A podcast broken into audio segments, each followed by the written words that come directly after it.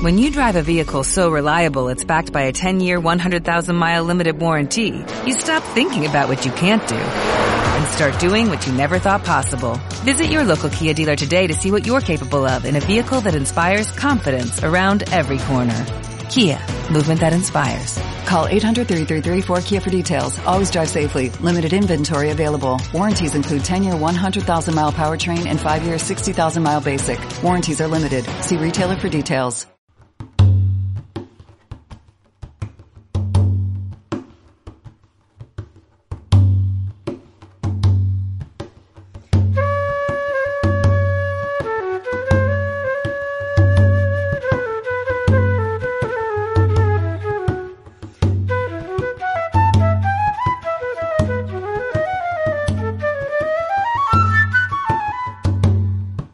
Bienvenidos al podcast desde Cuba de la revista Rialta. Mi nombre es José Luis Aparicio y hoy voy a estar conversando con el cineasta y artista visual cubano Jimmy Ramírez, uno de los más destacados y reconocidos artistas audiovisuales de las últimas décadas en la isla, con una obra que se mueve entre diversos géneros y formatos, entre la ficción, el documental, la animación, la realidad virtual. Es un placer para nosotros contar hoy con, con Jimmy. Vamos a hablar un poco sobre su trayectoria y sobre el proceso de realización de su obra prima de largometraje, Quiero hacer una película, un filme estrenado el año pasado en Madrid. Bueno, gracias Jimmy por aceptar la invitación. Lo primero que quiero que me cuentes es cómo llegas al cine, porque sé que tienes un recorrido que pasa por las artes plásticas, por el diseño y luego terminas estudiando en la Escuela de Cine de San Antonio, pero sé que desde antes ya estabas realizando eh, un montón de materiales audiovisuales, de animación, de ficción, de documental. ¿Cómo es que estas inquietudes se van eh, encaminando y terminas en el audiovisual? Eh, todo empezó, esto me, cuadra para quemarle, pero es verdad, todo empezó por las tortugas ninjas.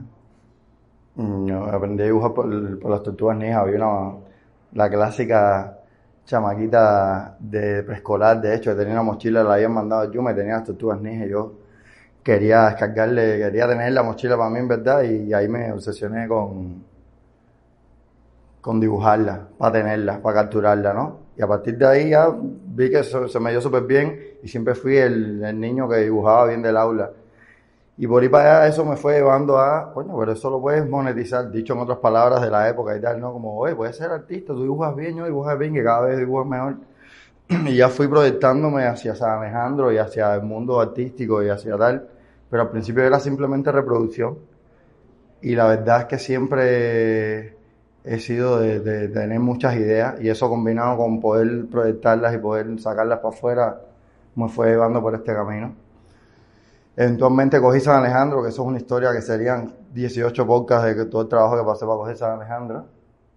Y ahí ya entré a, es como vas entrando a diferentes escalones de creación y vas viendo diferentes áreas. Yo antes de entrar en San Alejandro, una época, recuerdo cuando estaba en la secundaria, que yo mi objetivo de entrar en San Alejandro era para ser un pintor famoso y, y, tener mucho dinero, ¿no?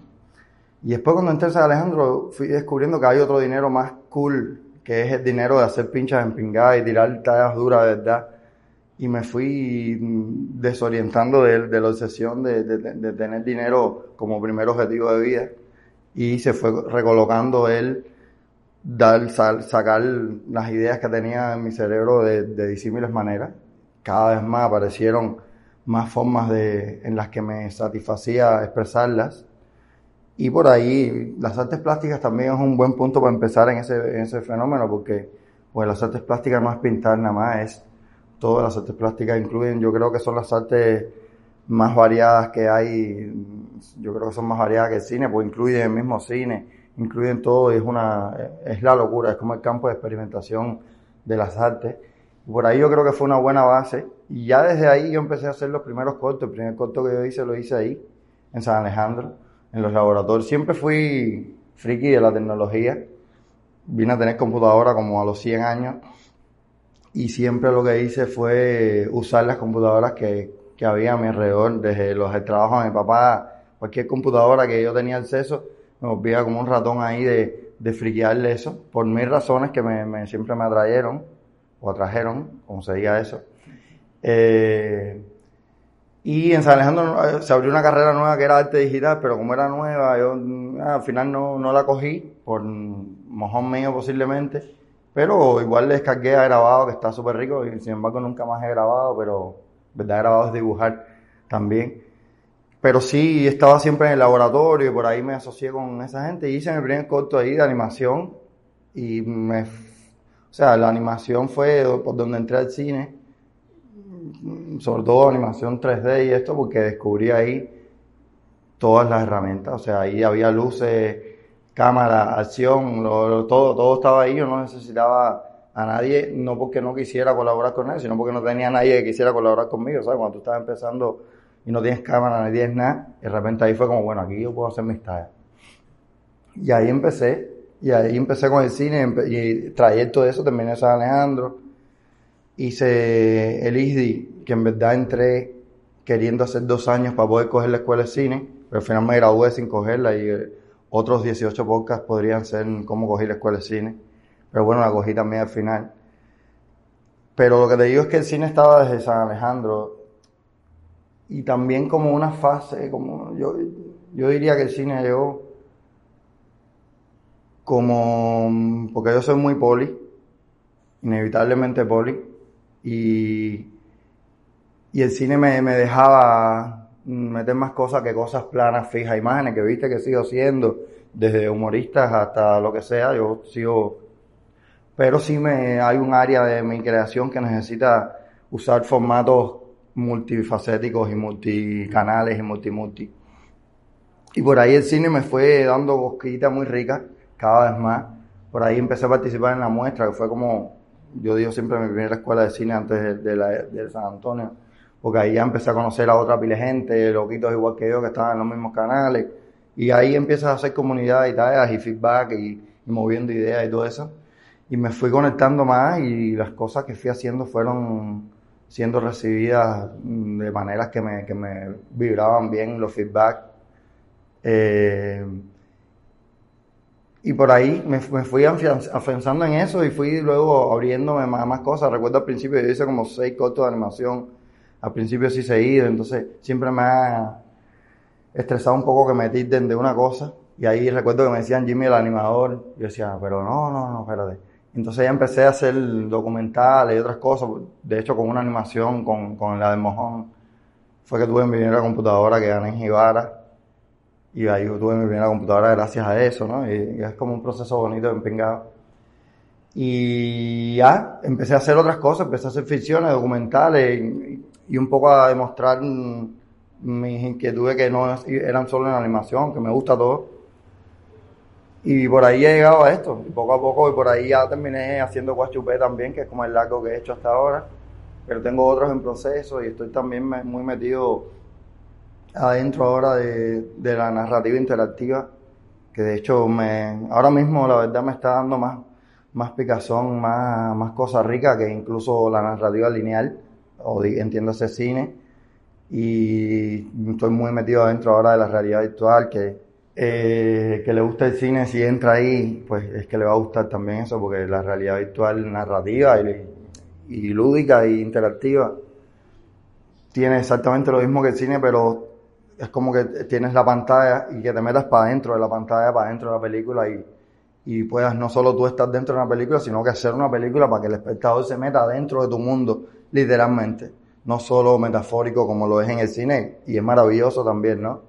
Yo digo que nada, nada opaca los otros escalones en cuanto a arte se refiere, todo puede ir coexistiendo, pero sí hay cosas como mismo el cine me, y, el audiovisual me, me mueve mucho y suelo estar más tiempo pensando y creando en esas áreas que en las planas fijas. Ahora mismo estoy muy motivado también con las, con las que se le agrega la nueva variante de interacción y de multi, multihistoria, que no es una historia lineal y cosas así, ¿no? Siento que, pero bueno, eso, ando moviéndome en esos terrenos y el cine es uno de los parques de diversiones que, mejor me la paso. Y ya que me hablas de esta naturaleza híbrida, experimental, mutante, que ha marcado tu obra hasta la fecha, quisiera que nos empezáramos a, meter en el proceso de quiero hacer una película, una ficción que está filmada eh, con un estilo documental, que tuvo un proceso de realización y de producción muy colaborativo, eh, muy interactivo. Eh, ¿Cómo fue que, que, llegas a este proyecto? ¿Cómo es el germen de quiero hacer una película? ¿De dónde viene el impulso y cómo se fue desarrollando hasta llegar a la, a la obra audiovisual que, que se estrenó el año pasado en el Festival Rizoma de Madrid? El germen estaba en mi teléfono, como tengo aquí una biblioteca de gérmenes de películas y de cosas, que todo lo que se me ocurra, y se me ocurren muchas cosas, la verdad, lo apunto. Y es, no sé, si vieras mis, carpetas de ideas, las clasificaciones nada más están, están, muy graciosas porque hay de todo ahí, de videoclip, todo, todo. Hay, hay, hay otras que inclasificables que yo les tengo puesta una carpeta que dice locas y hay de todo ahí, ¿no? Y ahí apunto desde cuentos que me hacen, frases que oigo en la calle, todo, todo lo apunto, ¿no? Y eso nace, o sea, había una de las notas que tenía ahí que era de un cuento que me hizo un socio en San Alejandro, de hecho, Yusuan, que el tipo llegó a la clase de grabado y me dijo, oye, en, en, el barrio cogieron un tipo abajo de la cama de, de, un socio. Y todo el mundo nos quedamos, ¿qué vuelta con esa tarea, hermano? ¿Por qué? ¿Qué hacía el tipo ahí? El tipo, no, no, eh, no sé, no sé. El tipo, la policía le dijo al tipo que el tipo llevaba tres días ahí pero no se sabe qué vuelta con esa talla. Y yo me quedé como, no, venga, me hice 700 preguntas y todo el mundo, ¿no? O sea, yo daba ese cuento y todo el mundo dice, eh, pero qué hacía el tipo y cómo comía esa gente, cuáles eran sus intenciones reales. El tipo estaba en una talla turbia media pajuso o estaba en otra talla huyéndole a alguien. Mis preguntas a raíz de ese fenómeno, ¿no? Eso se lo apunté, como apunté en mis cosas. Y cuando estaba en los tres minutos en la escuela de cine, a veces cuando tengo una mm, pauta impuesta desde afuera o un encargo o alguna de esas cosas que no es que viene naturalmente, coño, quiero hacer esta pincha ahora, reviso las ideas. Y entonces esa, esa siempre me ha gustado mucho y dije, bueno, voy a hacer un desarrollito de posibles respuestas a esas preguntas que me provoca esa... Y entonces le hice como unos abanicos así de, de posibles cosas que, que pudiera estar haciendo ese hombre. Y la que más me gustó, me fascinó, fue, y si el tipo es un documentalista friki que se metió para adentro a hacer una pincha, ¿no? Pero definitivamente eso no cabía en los tres minutos. Pero con otra de las ramas de ese árbol hice los tres minutos, que era como un presidente CDR, topajuso, que se metía en una chamaquita que tenía alquilar unos Yuma, lo, se llama, se llama CDR. Pero buscando para eso, vi la rama del documentalista friki. Y dije, no, eso está, venga, pero eso, eso, eso, no sé, pero no cabe en tres minutos definitivamente. Lo dejé ahí porque no, tenía cómo hacerlo, la dinámica de la escuela es así. Y justo llegó un momento en que me, me castigaron, me, expulsaron un año de la escuela, que justo estaba en un taller de actuación con Kiki, que estaba buenísimo, estábamos ahí, justo ahí estaba conociendo a Nancy, que estaba en ese taller conmigo Tony, que ya lo conocía, pero ahí estábamos como rehaciéndonos amigos fuerte, fuerte, fuerte. Y andando con todos esos actores en ese taller, en esas dinámicas de actuación, que yo la verdad tengo que decir que la escuela, lo que más me queda a mí de la escuela, que me quedan muchas cosas, la verdad, de la escuela de cine, es dirección de actores, o sea, creo que por lo menos la que me tocó a mí, dirección de actores, está buenísima, habían como cuatro talleres buenísimos y salí ahí con una noción que muy diferente a lo que yo pensaba antes de haber entrado y muy enriquecida. Y gran parte de eso, bueno, tienen todos esos talleres, entre ellos este Kiki, estaba durante ese taller justo hablando de actuación todo el tiempo, participando con ellos y tal. Y ahí sucede todo esto, me votan un año, justo cuando se acaba ese taller, y me voy, yo estaba teniendo un romance con Nancy ahí, y justo me votan y me voy con ellos para la calle, ¿sabes? A vivir con ellos, de repente. Y ya estábamos todos motivados en plan, oye, hay que hacer algo, sí, dale, mortal. Y yo estaba fascinado con todo el mundo de los actores y cómo piensan y cómo, cómo ven desde su perspectiva la talla. Habían como muchos cuentos. Ellos siempre, casi todos los actores que yo conozco, siempre están hablando más de los directores, la verdad. Y yo creo que es merecido, yo creo que es merecido, yo creo que, que si hay una profesión dentro del cine en la que somos unos come pinga estadísticamente hablando, somos los directores, porque, en la misma escuela de las cosas que yo le critico es que, que te, te atacan y, te, te, fuerzan a tener todas las respuestas y a saberlo todo y a tener la última palabra, te enseñan a ser un dictador y eso yo creo que no sirvió, que es por otro lado. Y ellos me dieron una pila de clave de eso, porque yo les decía, oye, pero ¿y cómo, cómo, cómo a ustedes les gustaría, de verdad, que fuera esta Y ahí había mucho diálogo con eso, justo me votan. Estamos en esos canales tratando de hacer algo voy a casa de Nancy la primera vez que fui con ella juntos y es la casa de la película y es una casa que me fascinó Y dije, no, hay que hacer algo aquí de pinga full, esto está de pinga, así mismo como está, está de pinga. Y ahí sí vino solo, hizo como, no tuve ni que revisar las notas, hizo clic, clac, club, cayó solo y dije, no, no, espérate, espérate. Vi, la cama era perfecta, la posición de la casa, la geografía de la casa era perfecta y, me bajó la idea de el documentalista. Ya el documentalista es Tony y tú eres la diva y lo hacemos en esta casa y somos nosotros tres nada más. Vamos a hacer eso, full. Y ya lo pensamos ese día nos reunimos ese mismo día, buscamos a Tony no sé cuánto, y, a, la, semana ya estábamos grabando la primera fase que estuvimos como una semana grabando.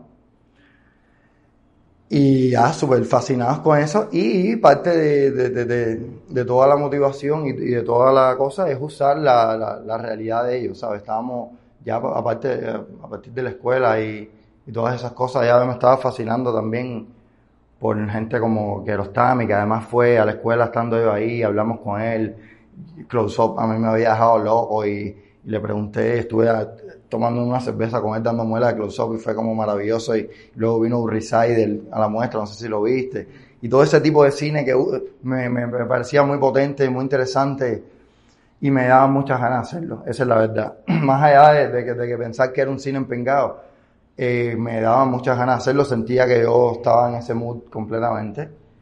Kiki también es una referencia directa obligatoria con Cherin Estela y, usó, trabajó con Tony también y todas estas cosas. Y nada, todo esto se combinó con esa idea, con que se dieron todas esas oportunidades. El universo me dijo, mi hermano, es ahora. Y estaba en ese año expulsado de la escuela. Yo soy muy de, bueno, dale, aquí ahora es y vamos por ir para allá. Y empezamos y fue tremendo viaje esa semana fue súper intensa, súper linda. Raimel me prestó varios equipos. Carlito desde, en ese momento era, ¿cómo se central, pero ahora es Guajiro. También me, prestó la cámara, me prestó varias, varias cosas, amigos, a, raíz de ya estar en eso. Y empezamos así a machete nosotros. Eh, Raimel me cedió los micrófonos en el así como una pila de micrófonos en varios lugares. Ah, y luego ya me los dejó prestados y yo los sediaba todos los días. Entonces yo era sonidista, director y todas las cosas, y ellos ahí. El proceso desde el principio, y por, por cómo voy también pensando yo cada vez más, y no es por, por una talla cool ni nada, sino porque realmente creo que es mucho más provechoso cuando el proceso es colaborativo. Lo que va a ser un proceso colaborativo, yo creo que hay que tener confianza en uno mismo primero y luego en los demás también, y, y, y, tener confianza en, en que ese collage vas a poder armarlo en talla, ¿no? Sin estrés y sin quererla tener todas pensadas desde arriba a los Hitchcock, que todo bien con Hitchcock, pero es un tipo de cine que no me interesa por lo menos hacer, ¿sabes? De todo ultra pensado de hierro. Empezando porque, porque no quiero ser esclavo de un yo del pasado que escribió el guion de hierro y que luego ahora solo tengo que, que reproducir lo que yo mismo pensé. Ni, no quiero ser esclavo ni de mí mismo, ¿no? Entonces por ahí hay muchas razones para querer colaborar abiertamente. Y las principales en verdad son los resultados que te da eso. O sea, las principales son cuando tú realmente te abres y deja que la gente te diga y deja que, y, y, aceptas cosas que no son las primeras que tú pensaste y aceptas que tú no eres Dios y que en verdad si tú le das un personaje a un actor, una vez que él lo coja con su cuerpo, te va a tirar tallas que tú no podías haber pensado aunque fueras el mejor guionista del mundo y tuvieras 32 Oscars, que no es el caso. Eh, ¿Sabes? Pues esa es la principal razón, los tesoros que recoges cuando empiezas a colaborar abiertamente. Entonces la película siempre se, se planteó así. Yo cada vez, más, cada vez más vengo pensando así. Tony y Nancy son muy abiertos, muy libres, muy creativos. Ellos, ellos tienen problemas trabajando todo el tiempo, por eso ellos no trabajan tanto, porque ellos chocan mucho con directores que cerrados y, y les cuesta mucho y se estresan mucho y creo que no, no dan lo, lo, lo, bueno que son si trabajan con alguien cerrado, son como unicornios ahí que, que si tú los dejas se ponen de pinga, son duros también, son difíciles también, pero son un tesoro, por lo menos es lo que yo creo.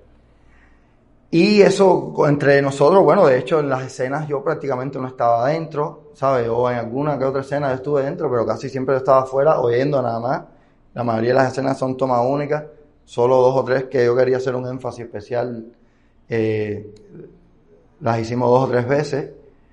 Y todo está basado en una escaleta, una escaleta que partió de mí en base a un viaje que me monté con todo lo que había pensado ya al respecto.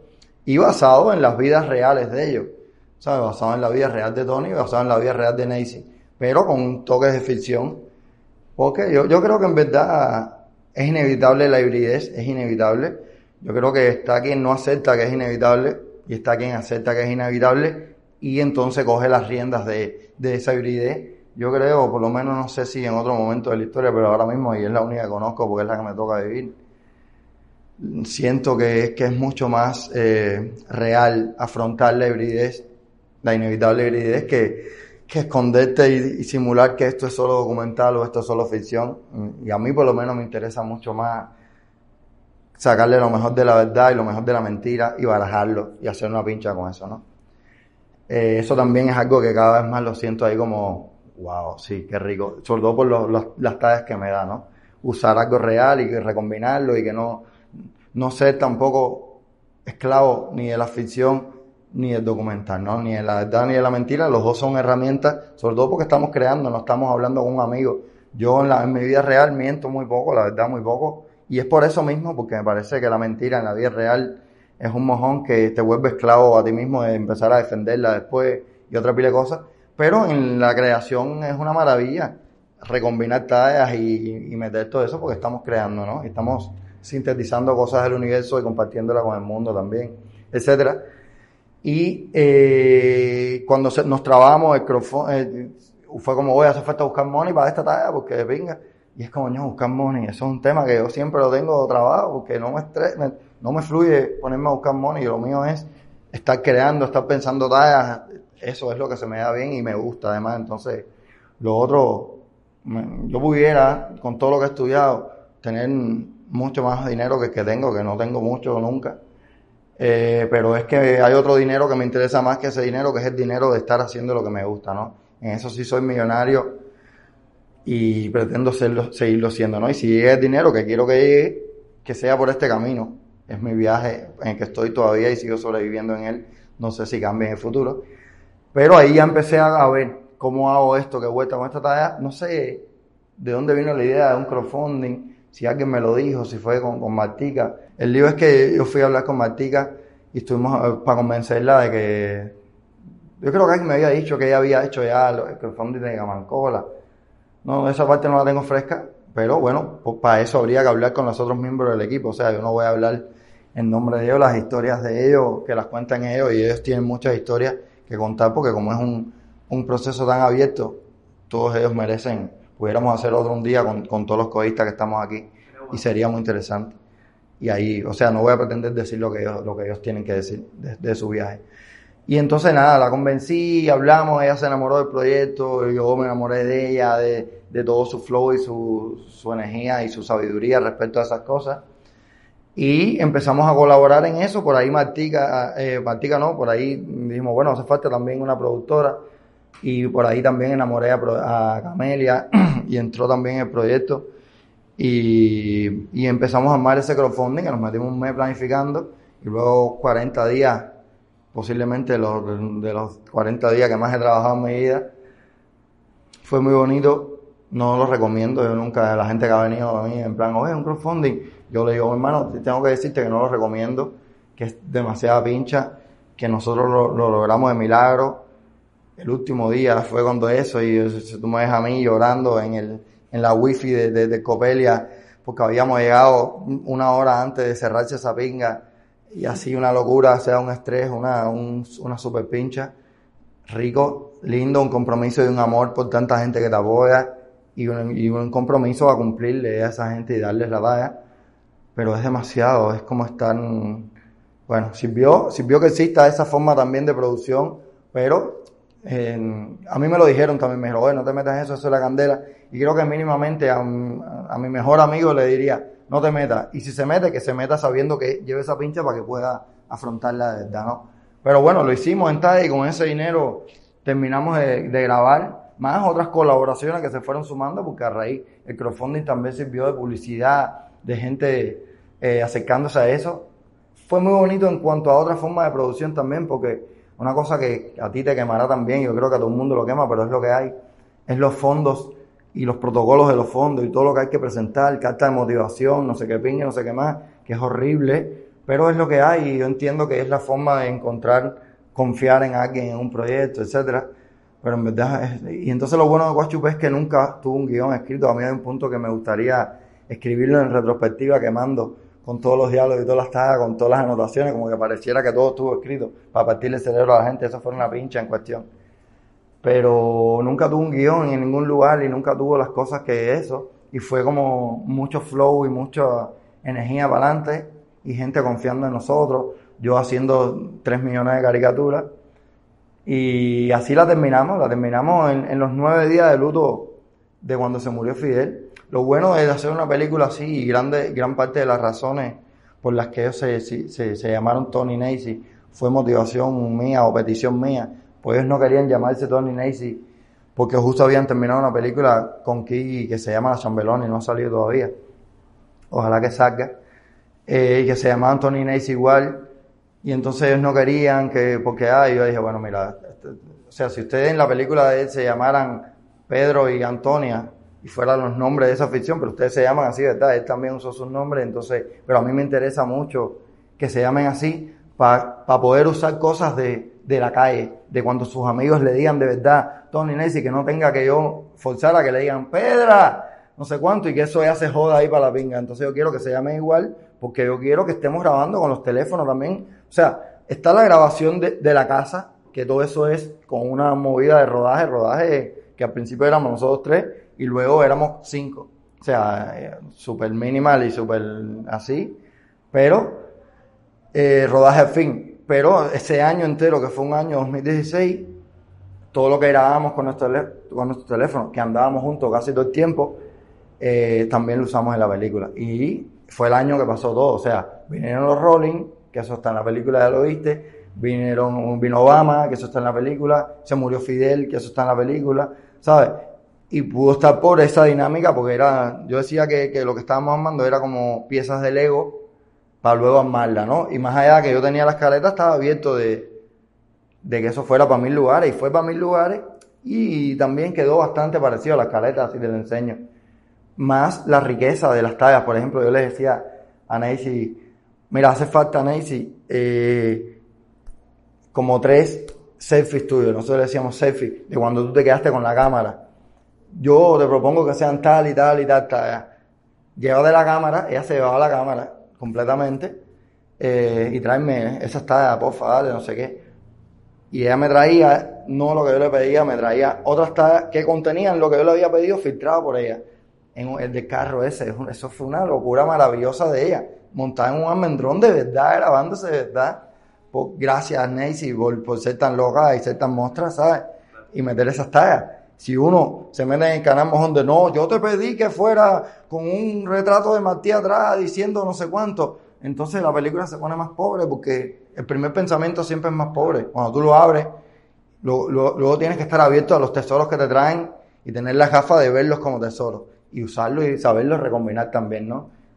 Y hay una cosa de la película que a mí me intriga mucho y es el dispositivo este de darle la cámara a los actores para que, para que se filmen mutuamente, eh, la libertad formal que viene de esa decisión y además eh, el dispositivo de eh, la cámara, eh, primero la cámara eh, Boyer, la cámara de ese fijón que, que registra la realidad eh, escondido debajo de una cama para luego intervenirla, para luego participar en esa realidad, pero ese dispositivo que en Cuba, en el contexto represor y eh, totalitario de Cuba, la vigilancia, eh, la seguridad del Estado, el sederismo, todos estos mecanismos de vigilancia y control que existen en el contexto cubano y que un poco están en esa primera parte de tu película, pero que luego eh, se transforma ¿no? Eh, en, un, en un mecanismo para que los personajes se acerquen, se junten y, se convierte entonces eh, este mecanismo, este dispositivo represor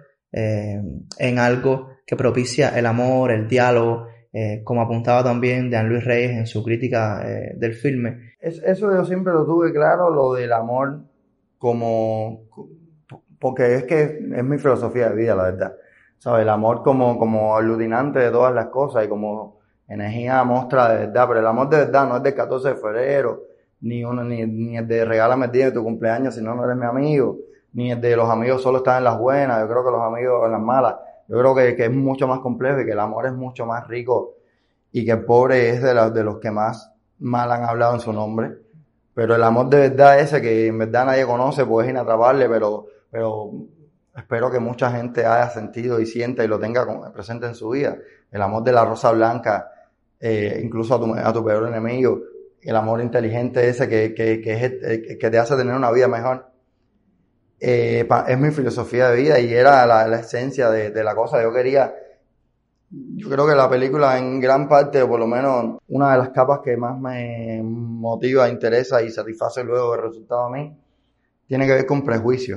O sea, eh, con romper prejuicios, ¿no? Yo, yo, yo, o sea, en la película yo creo que se empieza juzgando mucho con razón a Tony. Depende de quién seas, puedes juzgar también a Nancy por, por ser una persona bisexual, por no sé cuánto, que aquí hay mucha eh, homofobia en Cuba todavía. Eh, y luego eso se rompe por el amor, o yo intento que se rompa, o por el amor que, encuentran ellos, a pesar de, a pesar de los pesares, a pesar de todo lo que haya pasado, de lo que sea, si tú sientes, y me gusta que es un amor que mucha gente no sentirá en cuanto a, no entiendo cómo amas a ese niño, o no entiendo cómo amas a esa niña, pero sé que lo amas. Y yo creo que el amor, una vez que existe, impone respeto, ¿no? Y es como, bueno, ustedes ya están en su canal, y eso, a generar que el amor deconstruya el prejuicio en el espectador y en los personajes es mi, fórmula de vida, la verdad. Y entonces eso quería soltarlo ahí. Y también creo que eso es lo que más necesitaría Cuba. Por ahí entran millones de cosas en la fractalidad de, la realidad de la vida y de la película, como, como está tan tejida con hilos cogidos de la vida real, vienen muchas cosas que caen solas en ese tejido y que las puedes leer también, ¿no? Como esto mismo del, del boyerismo cederista empatizado con, con, la, con la tarea de, de, de, la seguridad del Estado persiguiéndote y mirándote y, que eso representado así subliminalmente en el, en el padre de Tony en la película, ¿no? Eh, creo que todas esas cosas, muchas cosas fueron cayendo después en ese tejido que te decía que que viene de, que, intenta atrapar todo lo, la realidad, tejiendo, usando los hilos de la realidad, ¿sabes? Usando la Cuba real, de verdad, como se habla en Cuba de verdad, como se, como se vive en la Cuba de verdad, filtrado por un dispositivo de ficción que a la larga lo que hace no es otra cosa que aterrizar y sacarle sumos a la realidad y, metértelos en la película. Y entonces nosotros grabamos como 70 horas de material a lo, a lo, o sea, nunca hubo un plan de rodaje en plan con un storyboard ni una tarea de solo tiene que ser esto. Vamos a grabar todo esto que se nos ha ocurrido, todo este universo que se nos ha ocurrido y luego vamos a encontrar la película adentro y hay, hay, hay planes de, no sé si se hagan porque hay mil cosas y uno luego tal, de hacer más cosas con todo ese material porque hay mucho material ahí, ¿no? Eh, y entre ellos fueron, fueron entrelazándose cosas que en un principio no estaban relacionadas con eso mismo y, y ocurriéndose ideas todo el tiempo, no es un proceso abierto por ejemplo, algo de lo que no he hablado, sonido. En el proceso de sonido, o sea, guion estuvo todo el tiempo activado, pero en, cada uno de los procesos, en edición con Mateo, en sonido con Cejito, y todo el tiempo aparecían nuevos vínculos que cerraban más eh, posibles líneas narrativas dentro de eso, como esos mismos, ¿sabes? Lo que te digo es que todo eso no estuvo pensado desde el principio un guion de todo, ¿sabes? Es estar abierto, sabiendo que estás usando material sensible de que conoces y tienes en vena, sabiendo que estás trabajando con personas creativas que también tienen eso en vena y que están entrenándote su vida y, todo su cerebro y toda su creatividad y con toda esa masa hacer una escultura eh, constante que se solidifica solo ahora cuando la entregas al final, pero preocupándote porque no se solidifique durante todo el proceso, ¿no? Y entonces eso, yo tenía esa intención, la verdad, y ha sido mejor de, mis intenciones, que mis intenciones eran a full con todo lo que ha sido, pero siempre me sorprende más y siempre me encanta todo lo que ha terminado aterrizando ahí eh, en ese repositorio que, que, ha sido ese Lego de Guachupé, ¿no? También se ha dicho mucho de esta película, eh, lo he leído en varios de los textos que, que han salido, el de Néstor Díaz de Villegas, el, el mismo texto de Dan Luis, el de Ángel Pérez, y es una cosa que también sentí cuando vi la película, ¿no? Que es que un poco viene a ser una especie de testimonio generacional, ¿no? Una película muy conectada con su tiempo, con el espíritu de una época, sobre todo esos años del aparente deshielo de la, de la, de la era Obama, ¿no? Toda una época de aparentes cambios y de, y de movimientos y cómo eh, esto fue afectando también, ¿no? A la juventud, ¿no? A una nueva generación eh, que está criada en la precariedad, pero que aspira, ¿no? Como a una vida mejor. Quería saber si este hálito generacional, si esta especie de testimonio generacional que se genera era una de las intenciones de ustedes eh, desde un inicio o fue algo que salió espontáneamente, eh, naturalmente en la realización del proyecto. Ese tipo de cosas, ah, en mi caso, salen. Yo ese tipo de cosas, es como el estilo. Por ejemplo, yo iba a decir odio, pero odio es una palabra muy fuerte. Voy a decir más le temo o me cuido del estilo. Yo creo que el estilo, en mi, en mi, en mi caso, respeto y le tengo mucho cariño a todos los que tengan estilo y le descarguen espontáneamente, ¿verdad? Pero creo que el estilo no se puede buscar. Creo que el estilo tiene que aterrizar solo arriba de ti y, cosas como eh, ser cubano o ser tu generación son cosas que vienen solas si tú eres sincero y espontáneo. Tú eres tu generación y tú eres cubano y tú eres todo lo que eres. Y si tú te expresas sinceramente y espontáneamente y te abres de verdad y tiras para afuera todo lo que tienes, pues sueltas todo eso, inevitablemente. Y creo que cuando esas cosas llegan desde ahí, llegan más reales y llegan más profundas, ¿no? Y creo que es el caso de Coachupé, muchas de las cosas que tienen Coachupé vienen de ahí, de no solo mi apertura completa a ese proceso, sino de todos los que participaron, porque todos los que participaron, por suerte o por que el universo nos une a la gente que pensamos iguales, eh, toda la gente que participaron, eh, todos los actores, todos los, productores, Boris que entró después, eh, ya cuando estaba rodado y que estábamos en proceso, todas las, personas que fueron entrando, fueron entrando en esa dinámica abierta, colaborativa, creativa, que ha dado como resultado todo esto, ¿sabes? Y yo creo que eso, todo el mundo ha entregado su, su talla. Yo, yo, yo no solo le digo a la gente, estás abierto a, a, decir todo lo que quieras y a, y a, proponer todo lo que quieras, sino que se lo exijo casi, en plan, por favor, no te quedes nada guardado, dime todo lo que se te ocurra, no solo de sonido, si estoy hablando con Cejito, por ejemplo, de cualquier talla, ¿no? O sea, porque a veces la gente se cree, los, los especialistas sí son especialistas, pero un sonidista no sabe de fotos, un sonidista no sabe, todo el mundo sabe de todo, y más ahora mismo el cine tiene 130 años, ¿cuánto? ¿Sabes? Entonces yo le digo a todo el mundo que igual con respeto y con cariño, pero que todo el mundo hable y que todo el mundo comente y que todo el mundo dé las ideas que tiene y que se le ocurren, ¿sabes? Y si hay tiempo que intento que lo haya, y en Coachupé lo hubo, en todos los procesos, eh, probamos, probamos cuando hay ideas diferentes y, que se abren en, a diferentes caminos, siempre que se puede, los, los probamos y vemos. Luego con el resultado, eso es mucho con edición y con sonido y con actuación también, es como, no sé qué, pero yo quiero, vamos a hacerlo, dale, vamos a hacerlo, pan lo hacemos y a veces te dan en toda la cara, ahí como, no, está de pinga eso, está buenísimo, está buenísimo, ya se queda de pinga, ¿sabes? Y es la tarea. Y todo eso al final inevitablemente tiene riqueza. Inevitablemente ahí estamos todos nosotros, claro que sí, porque estamos tirando un tubo para afuera de verdad. Y cuéntame un poco de la recepción que ha tenido el filme hasta ahora, ¿no? Luego de su estreno. Eh, con un público extranjero, pero también cómo lo han recibido los espectadores cubanos que han podido verla. Cuéntame del feedback que está recibiendo de, de sus diferentes espectadores. Yo creo, estoy, tengo la percepción, a mí, a mí, a mí, esto no es la, respuesta, pero tengo que decirlo antes, a mí la película me fascina, me gusta muchísimo, muchísimo, muchísimo, me siento muy feliz, y a Nancy y a Tony, a, por lo menos los, que participamos, nos fascina también. A mí ya con eso, ya para mí eso es de verdad, sin, sin que parezca esto un 23 IM, eh, a mí eso ya me fascina y ya para mí eso es la, la ya, ya haber hecho esa película, que esa película esté hecha ahí, pum, fuera de nosotros, ya eso es la verdad, la talla, lo demás, en verdad, está rico, pero ya eso nada más para mí es la super talla y estoy súper feliz.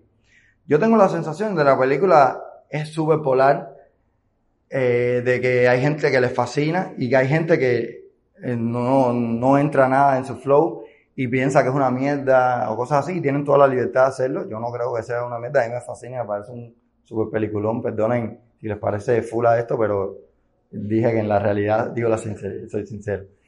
Eh, eso, yo creo que tiene esas cosas y pasa eso mismo con los festivales también, creo.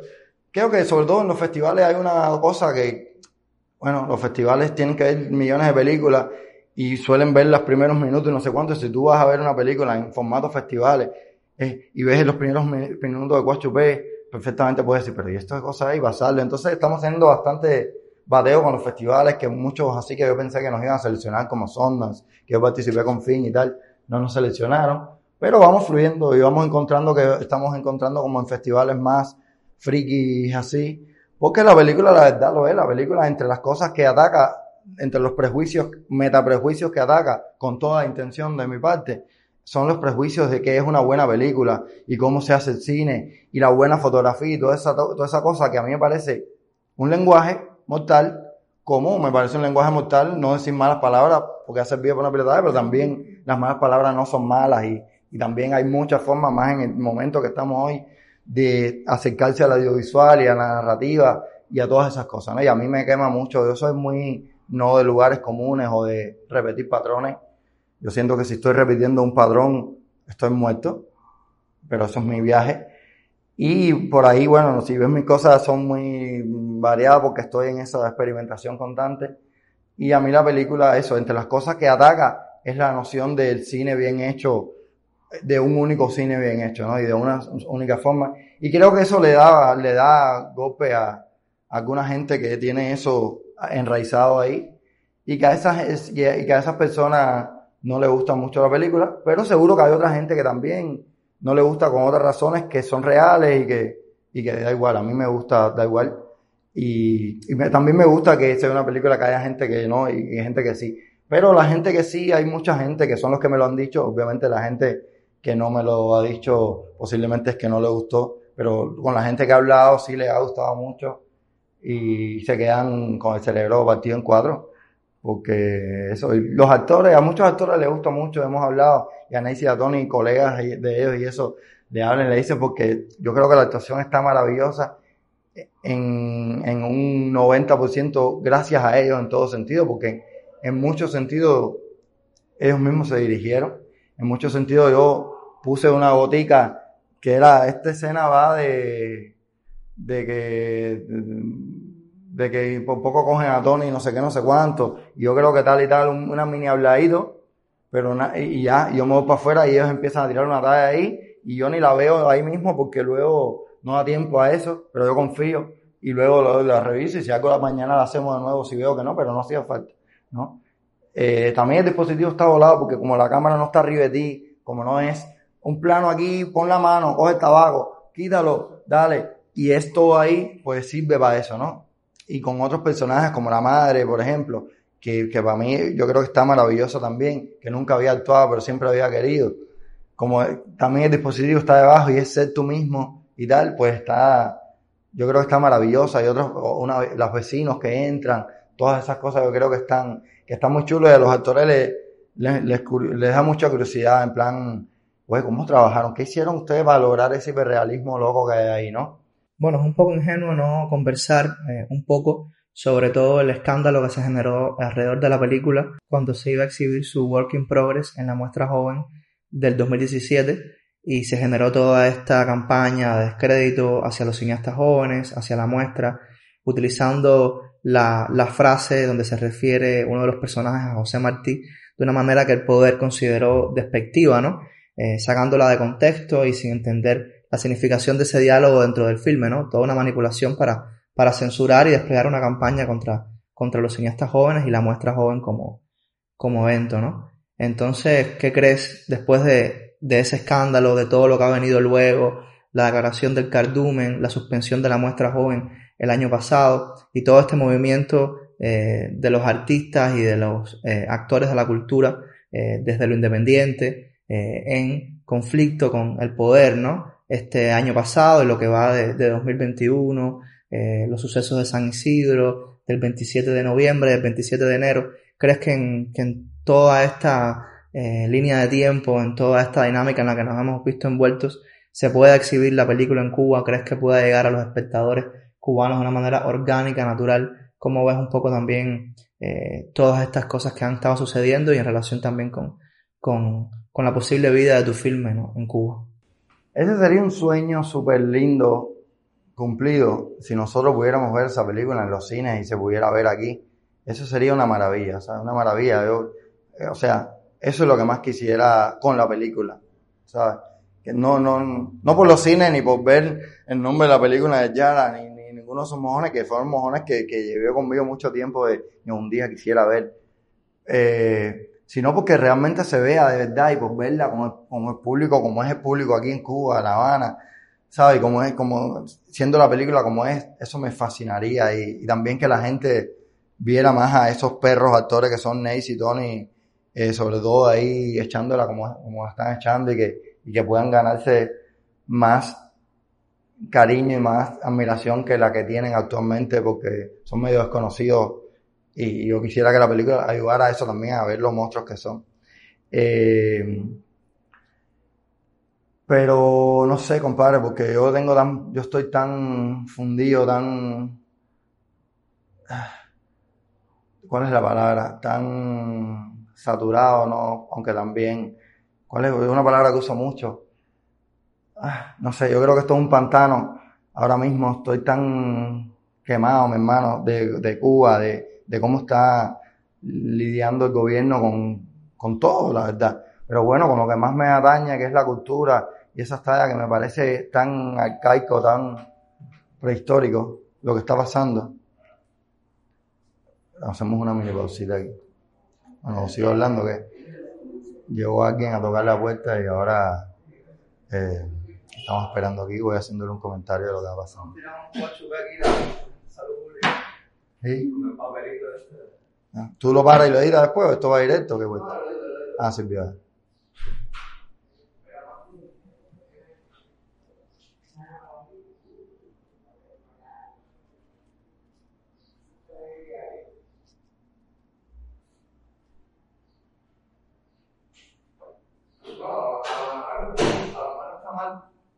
Sí. En el plan de la misma película. Hay una talla, hay una talla. Igual que ellos dicen, será la seguridad, ¿te imaginas? más interactivo, así que... Sirvió, sirvió. No, yo comenté un poquito ahí. Ah, Sí, tú lo tú ves después si sirve.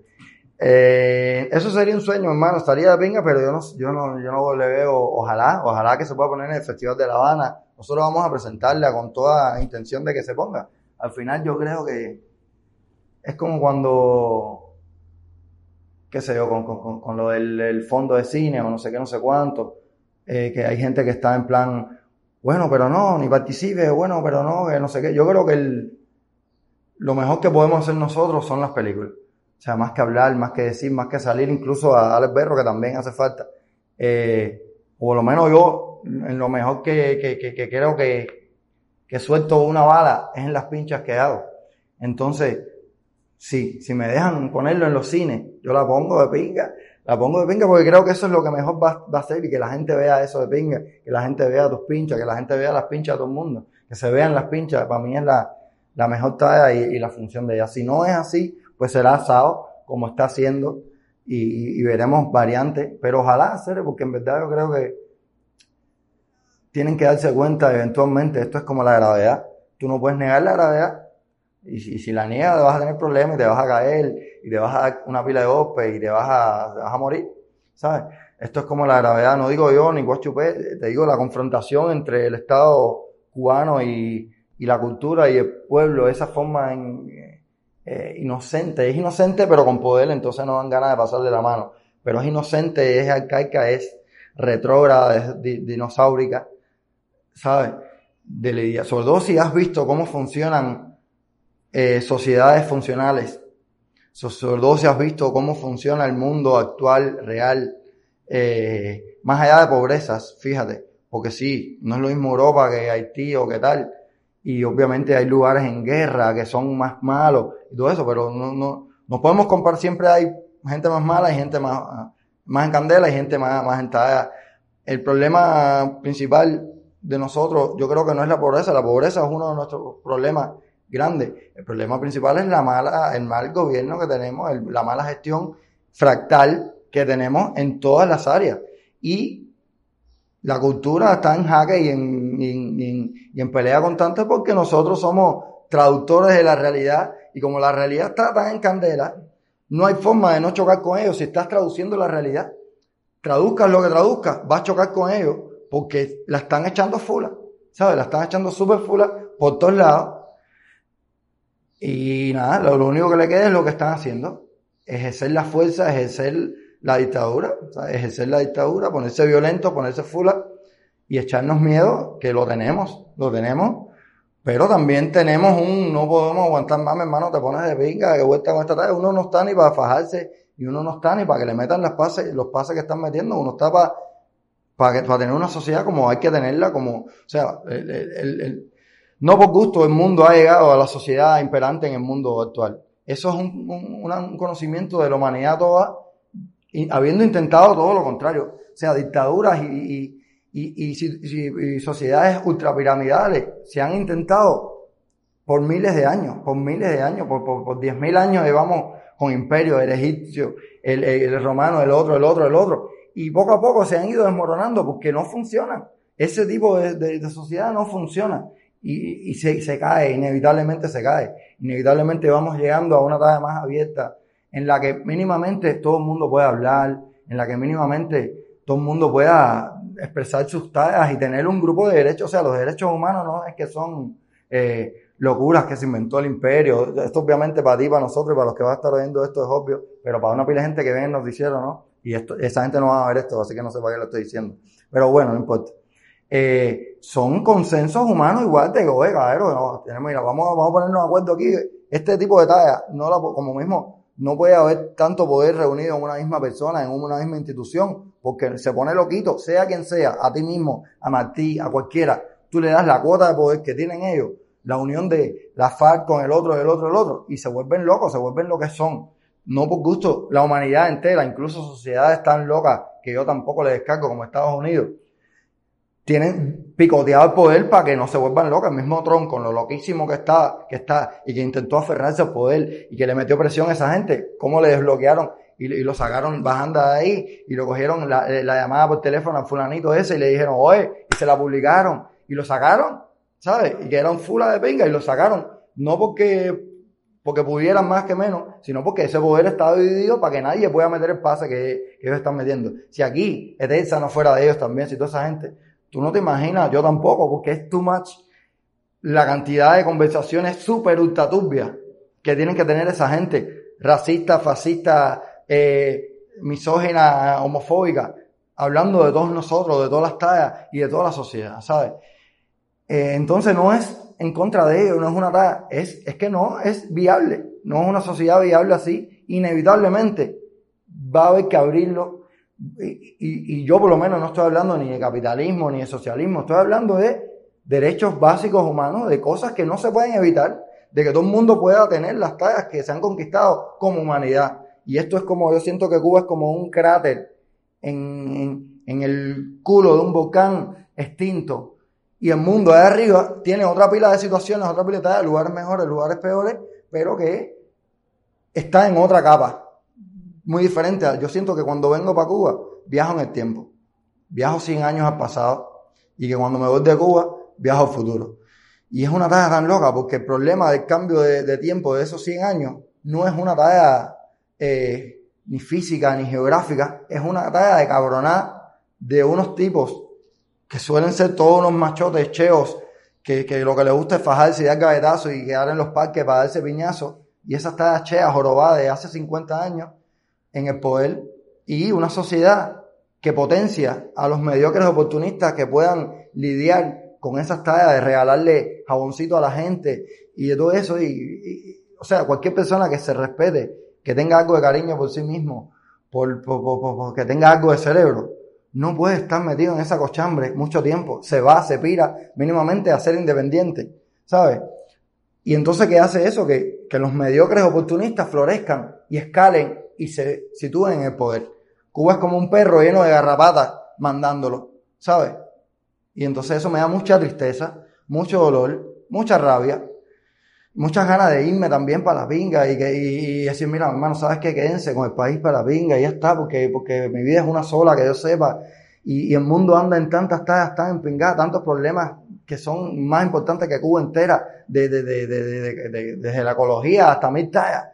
¿Sabes? Que uno puede estar metido en otra pila de luchas, en otra pila de tallas, que, que me satura y me dice, no, venga, me encantaría así que se pusiera la película y todas las películas y que fuera una, un, porque yo creo que hay una energía interesante en Cuba definitivamente, creativa y de muchas formas y que pudiera esa energía fluir, mi hermano, y que todo el mundo pudiera echarla, ellos también que pudieran echarla, pero sin esa, pero que repartan, papi, reparte que vuelta contigo, ¿entiendes? Y vamos a echarla a todo el mundo aquí normal, es inevitable que eso suceda, antes o después va a suceder, mientras más se aguante, más violento va a ser el cambio, yo no quiero, nadie quiere que sea violento. Posiblemente ellos sí quieren que sea violenta, porque ellos, siendo los que son y habiéndose instaurado los que son esos mediocres oportunistas violentos, le agregaría, si quieren y les gusta dar piñazo y, les gusta eso. Hay millones de audios y de videos de ellos hablando de que sí, sí, a ellos les gusta y es lo que quieren es que haya otra sierra maestra. Y siempre están diciendo a la gente, oye, ah, tú quieres cambiar esto, vete para la sierra. Nadie quiere, pero esa es una forma chea de cambiar las cosas, papi. Nadie está para esa talla jorobada de, de vamos a fajarnos a las 4 y 20, eso es una talla de primaria,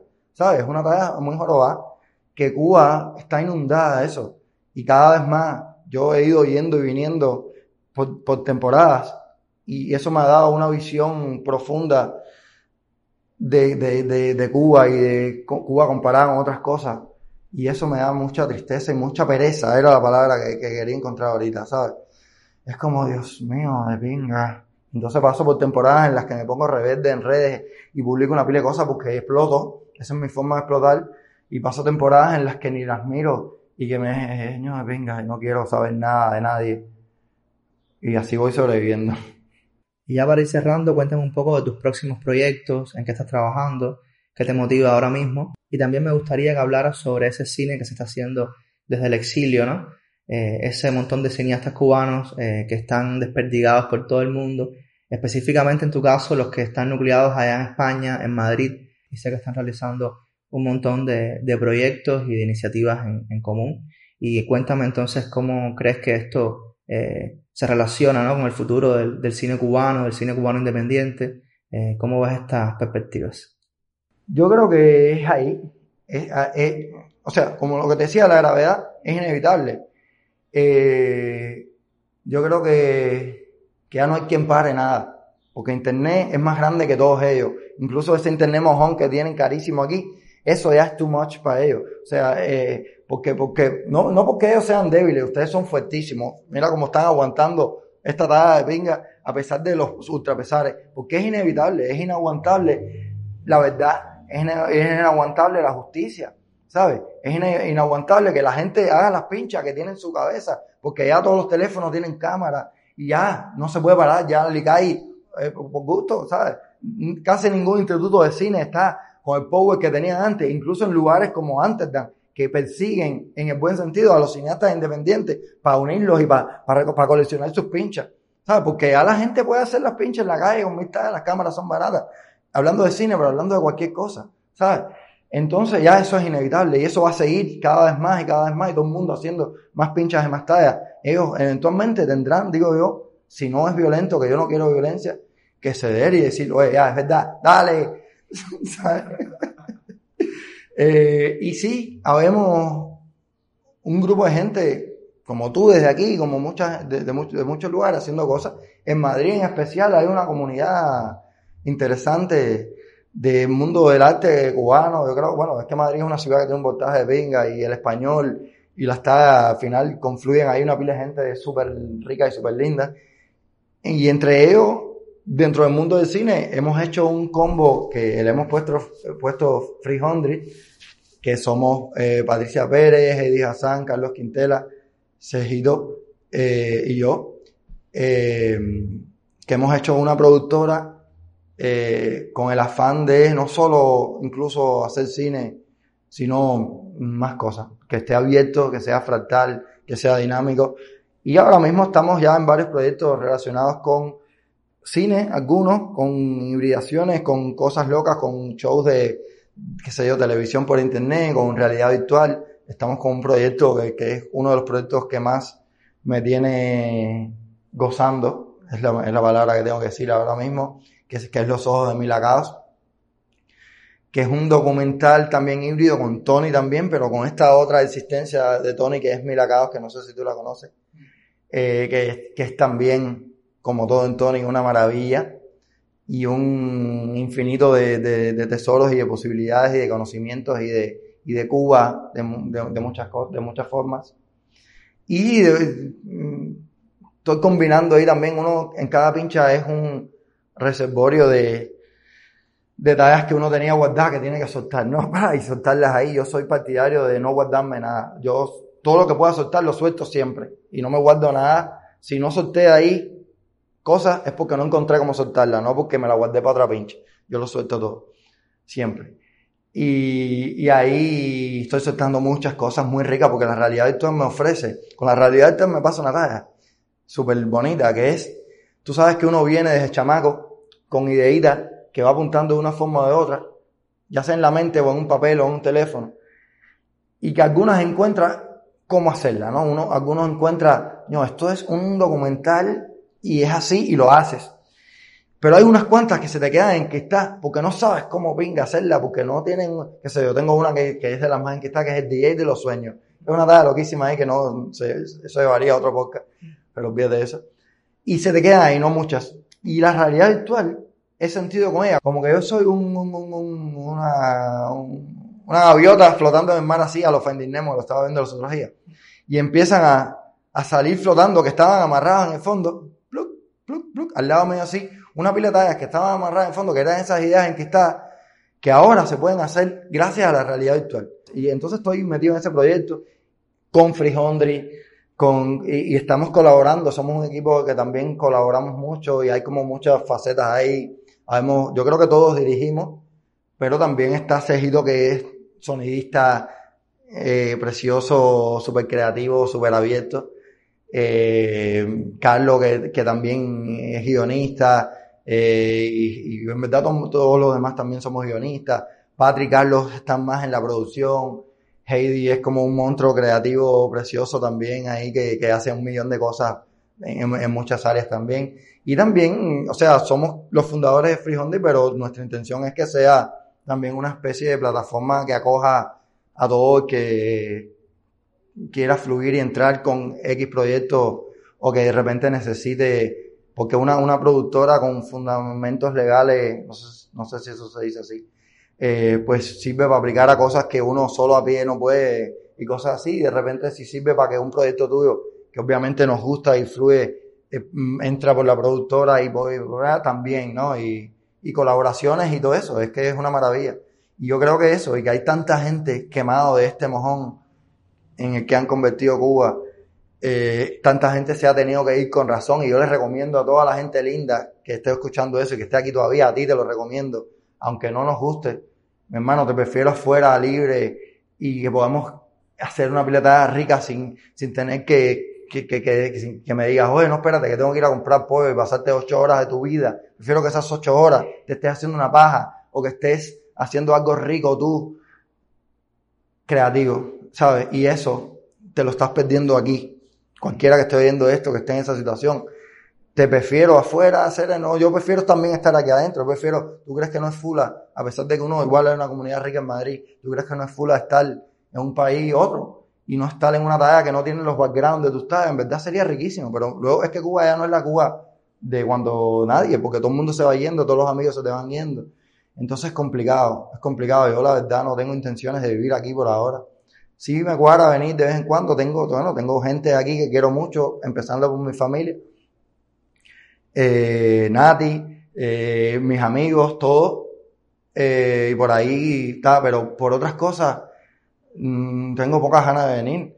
Eh, tengo ganas de venir también por las cosas que ya tengo sembradas y las pinchas que tengo en proceso, pensadas y tal, que tienen que ver con Cuba, pero la verdad, tengo muchas ganas de mundo y el mundo está tan rico, mi hermano, y hay tantas tallas tan variadas fuera del universo Cuba, pero millones, trillones y mucho más al alcance de la mano y con gente que ha nacido en libertad y que ha nacido sin los mojones que nos han metido nosotros desde Guamito y la piscina, con, con Fideles, viva, viva Playa de Girón y toda esa morronga, que hay una pincha posible que estoy haciendo con el libro de aprender a leer. Hermano, nos han metido metralla todo el tiempo, el noticiero, todos los días, todo, o sea, metralla cada vez más es más notable en mí. O sea, yo me doy cuenta cada vez más de cuánta metralla nos han metido, cuánta mierda nos han metido desde niños, que es muy complicado sacarte todo eso. No puedes, para empezar, ya no puedes, te configuraron, te tienes en un lapicín metido adentro por ir para allá, fula, pero algo te puede sacar y hace falta salirte de este contexto lo más rápido posible para por lo menos empezar a desintoxicarte y empezar a instalarte los plugins del mundo que están riquísimos y hay una piletaje de pinga y hay una piletaje oscuras también en el mundo. La variedad es para todos lados. Bueno, muchas gracias Jimmy por acompañarnos hoy acá. La verdad ha sido un placer conversar contigo y espero que todos estos proyectos que me comentas puedas terminarlos próximamente y que los podamos ver por acá en Cuba. Y a todos los que nos escuchan, los invitamos a que nos acompañen en el próximo episodio de nuestro podcast desde Cuba de la revista Rialta.